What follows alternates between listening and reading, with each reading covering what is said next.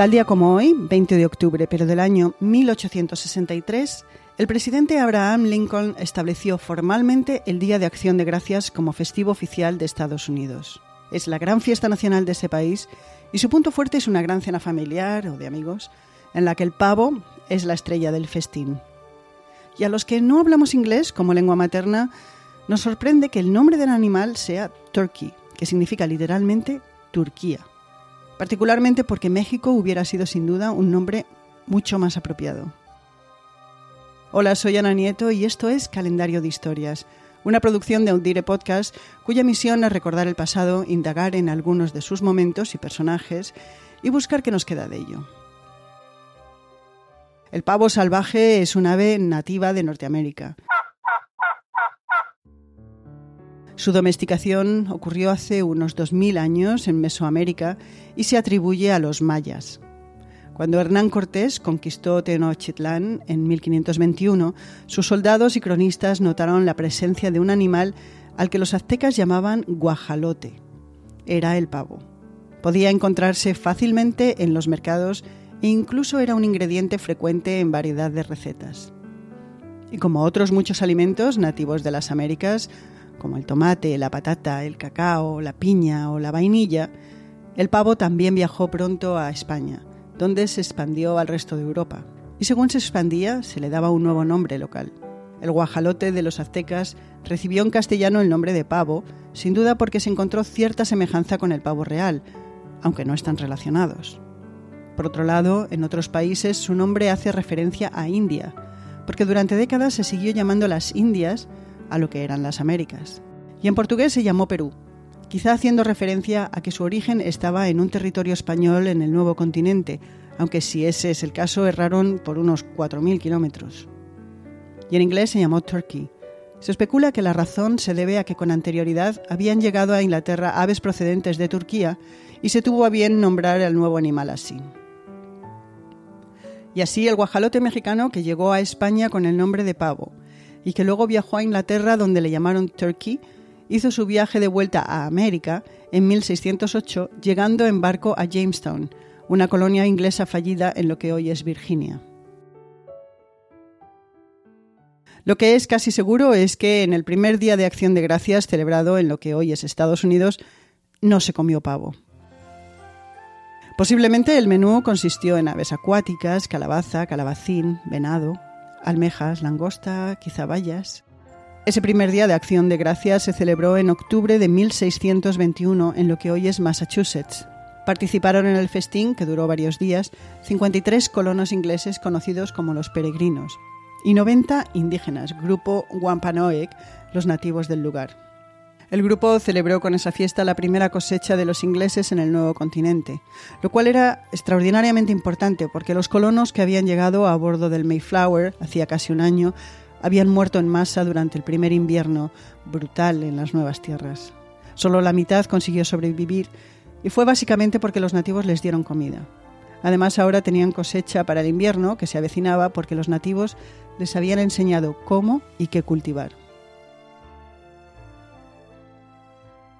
Años más tarde llegó el fin de la colonia y el nacimiento de Estados Unidos como país independiente.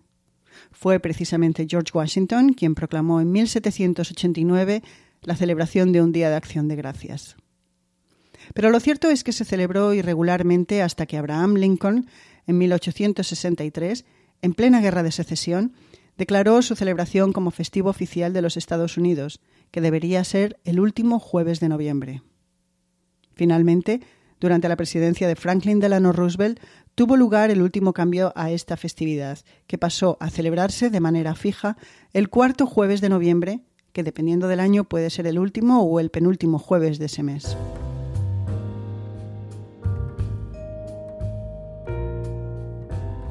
¿Y cómo de popular es la celebración de Acción de Gracias en Estados Unidos? Mucho. El 4 de julio, Día de la Independencia, y el de Acción de Gracias son las grandes fiestas del país. El año pasado, más de 55 millones de estadounidenses viajaron más de 50 millas para pasar ese día entre familiares o amigos y el domingo que siguió ese día fue el de mayor tráfico aéreo en todo el año. En cuanto al pavo, sigue siendo el rey de la mesa. En solo ese día se comen más de 46 millones y lo cierto es que son muy grandes, con una media de 13 kilos y medio por unidad. Otros alimentos favoritos de los estadounidenses para disfrutar de esa fecha son la salsa de arándanos rojos, las judías verdes, las patatas, las batatas, el maíz y la tarta de manzana y calabaza.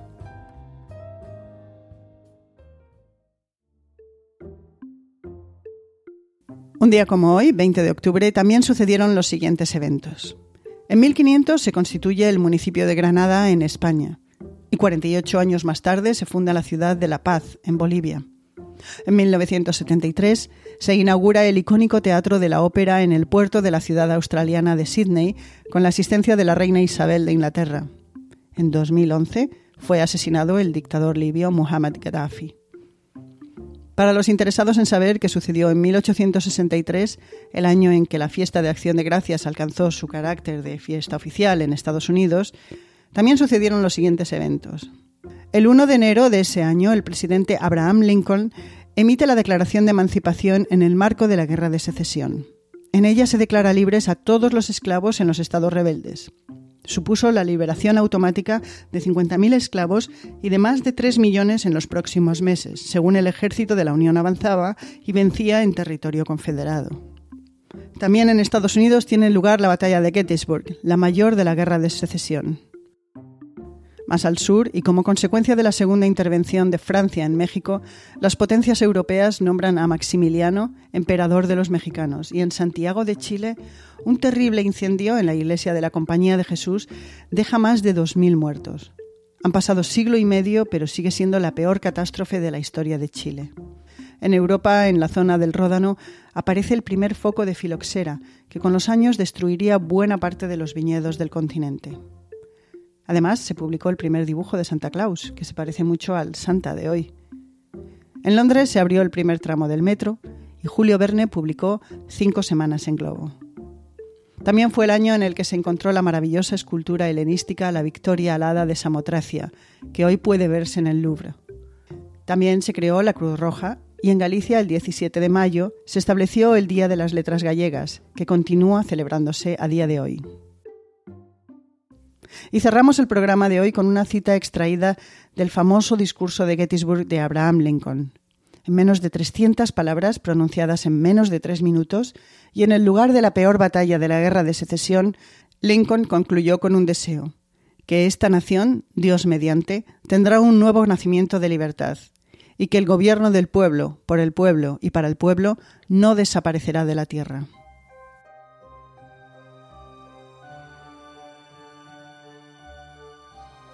Este episodio ha sido producido por el equipo de Audire Podcast. Esto es María Luz Rodríguez y quien les habla, Ana Nieto.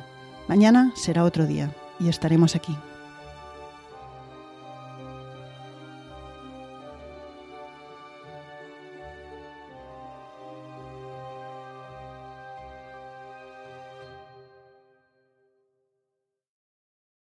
Karen is the proven expert in addiction treatment. A recent independent study showed that 94% of Karen patients were still in recovery 90 days post-treatment. Visit caron.org slash real.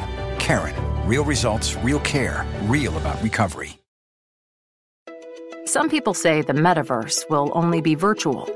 But one day, in the metaverse, doctors will practice high-risk surgeries hundreds of times before they operate on real patients and students will be transported to ancient Rome and Saturn's rings, improving health outcomes, learning, and more.